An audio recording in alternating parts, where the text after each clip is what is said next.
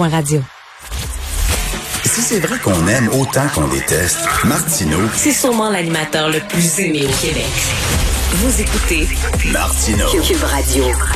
Alors, dans moins de 15 minutes, euh, Pascal Birbé, chef intérimaire du PQ, va déposer une motion demandant à l'Assemblée nationale qu'elle exige, qu'elle demande des excuses de la part du gouvernement euh, du Canada euh, pour les arrestations totalement arbitraires qui ont été effectuées lors de la crise d'octobre. Vous vous souvenez, la, loi des mesures de guerre. Et aussi, on demande, et ça c'est très important, l'ouverture complète des archives de toutes les institutions fédérales impliquées dans cet événement. On va en parler avec Frédéric historien, candidat à la chefferie du PQ. Bonjour, Monsieur Bastien. Oui, bonjour, bonjour. Bonjour. Ben, tout d'abord aussi, euh, dans le devoir aujourd'hui, Michel David dit que vous feriez un excellent journaliste d'enquête. Ça vous tente pas, c'est vrai? Vous arrêtez pas de sortir des, sortir des scoops? Ah oui, ok. Écoutez, euh, moi j'avais un cours ce matin que je donnais en ligne là, et puis j'ai pas euh, les enfants partaient à l'école, j'ai pas eu le temps de lire Michel David, fait que je Oui, il dit, prends connaissance de ça avec intérêt. il dit, euh, il ferait un excellent journaliste d'enquête avec tous les scoops euh, qui sortent. Je trouvais ça assez rigolo.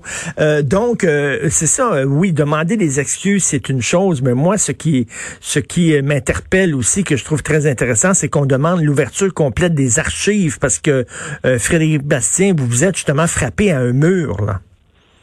Oui, c'est ça. Alors moi, il y a quelques mois, j'ai fait une euh, des demandes d'accès à l'information euh, pour des documents par rapport à la crise d'octobre pour essayer de voir un peu qu'est-ce que les fédéraux savaient des Felkis dans les mois qui ont précédé la crise d'octobre, parce que là, ils ont dit, après les événements, ils ont dit, écoutez, on savait pas qu'est-ce qui se passait, on a pris des mesures euh, qu'on croyait justes euh, parce qu'on pensait que les Felkis étaient très puissants, très Mm. organisés, etc. Donc, autrement dit, ils ont tenté de justifier le fait que de dire, on- oui, on pensait réellement qu'il y avait une euh, insurrection appréhendée, on avait des bonnes raisons de le penser à ce moment-là. Et donc, moi, j'ai essayé de savoir un peu, grâce à des demandes d'accès à l'information, qu'est-ce que la GRC savait des Felkis. Et là, on m'a, on m'a même pas, on n'a même pas voulu me dire si les documents existaient. Alors, moi, j'ai jamais eu ce genre de réponse-là dans Ah, les oui. demandes d'accès à l'information. C'est vraiment euh, orwellien comme, comme réponse. Mais Monsieur Bastien, euh, Frédéric Bastien, même pas des documents qui avardés, là, rien. Rien. On, on me dit même pas si oui ou non on a les documents. Alors, c'est quand même incroyable. On m'a déjà dit oui, on a les documents, on peut pas vous les transmettre. On a les documents, les voici, mais ils sont caviardés. Euh, mais ça, j'avais jamais, jamais vu ça. J'ai fait des recherches dans les archives de plusieurs pays, France, Grande-Bretagne, États-Unis, euh, d'autres provinces du Canada. Et c'est seulement avec les fédéraux que j'ai eu ce genre de réponse. Mais Même chez les fédéraux, j'avais jamais eu une réponse comme celle-là. Alors ça, c'est la plus incroyable la, la plus- que j'ai que j'ai jamais vue de ma carrière euh, de chercheur.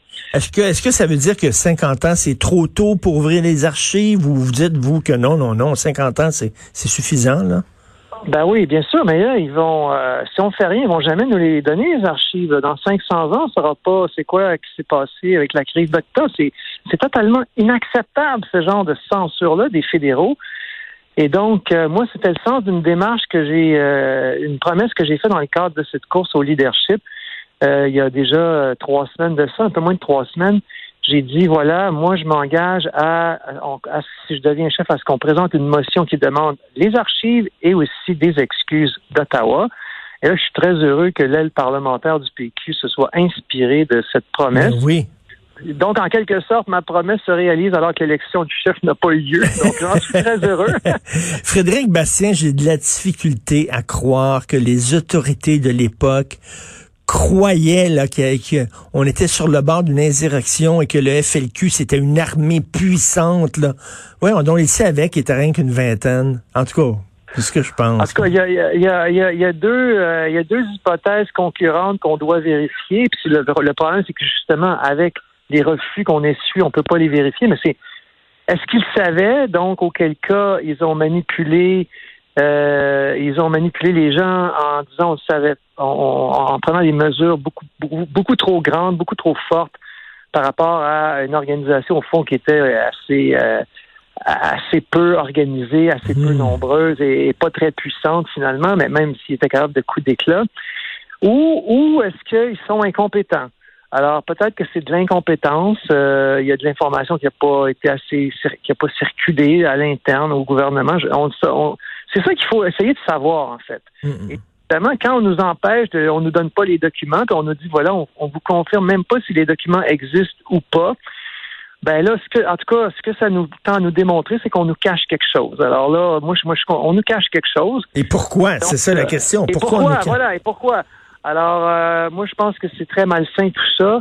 Et, euh, Et- en plus de ça, Monsieur, Monsieur Trudeau, le fils, a dit lors du moment, au moment où on a déboulonné la statue de McDonald's, vous savez, ces groupes d'extrémistes qui détruisent tout, incluant les statues. Et donc, là, M. Trudeau avait dit c'est normal qu'on veuille questionner le passé de nos anciens premiers ministres. Et il a dit, incluant mon père. c'est Oui, normal je me souviens. alors voilà, alors moi j'ai pris M. Trudeau au mot et j'essaie de questionner euh, ce qui s'est passé à l'époque de son père. Et là, qu'est-ce qui se passe? Ben là, monsieur, l'administration fédérale euh, nous laisse pas accès aux documents.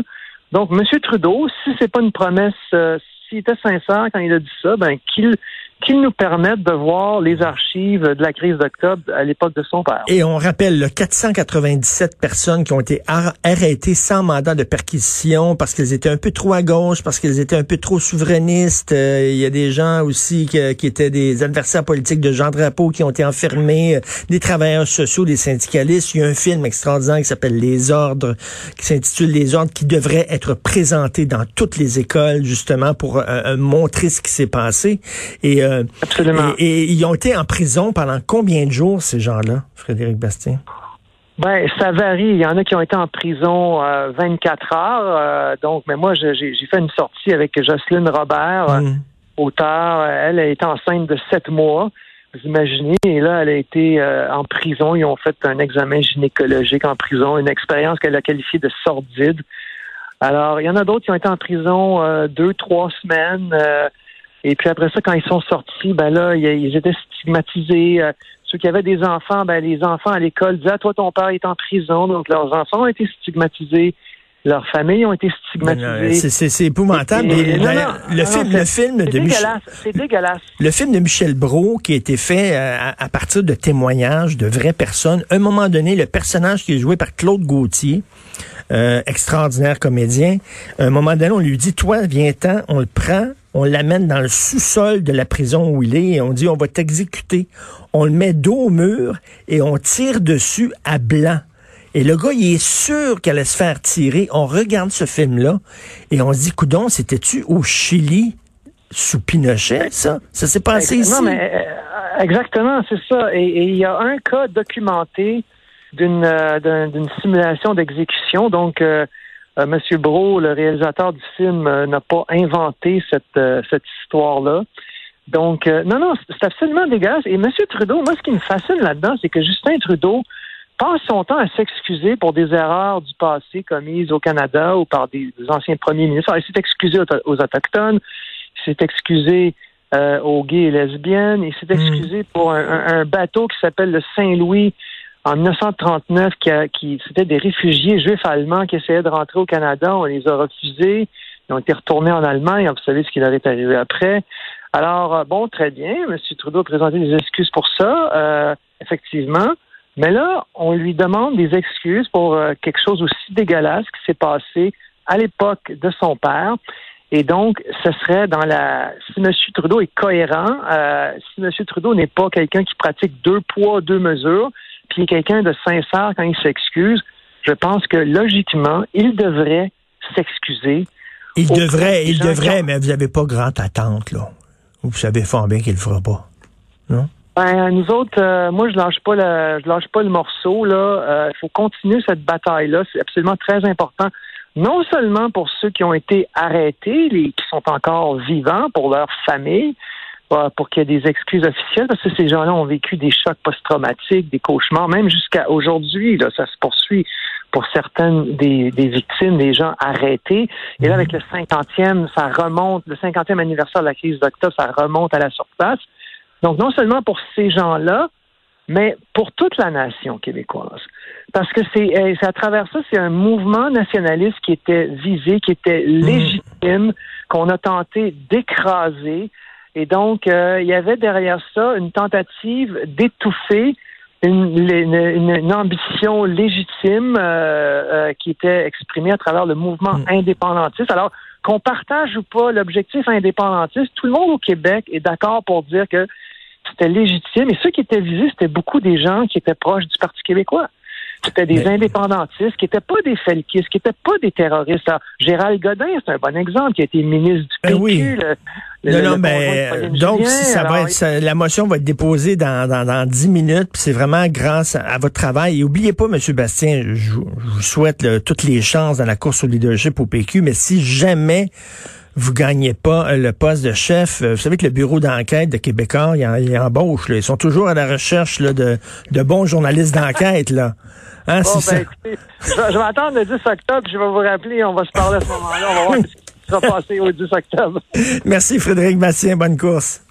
Merci, M. Martineau. Bonjour, au revoir.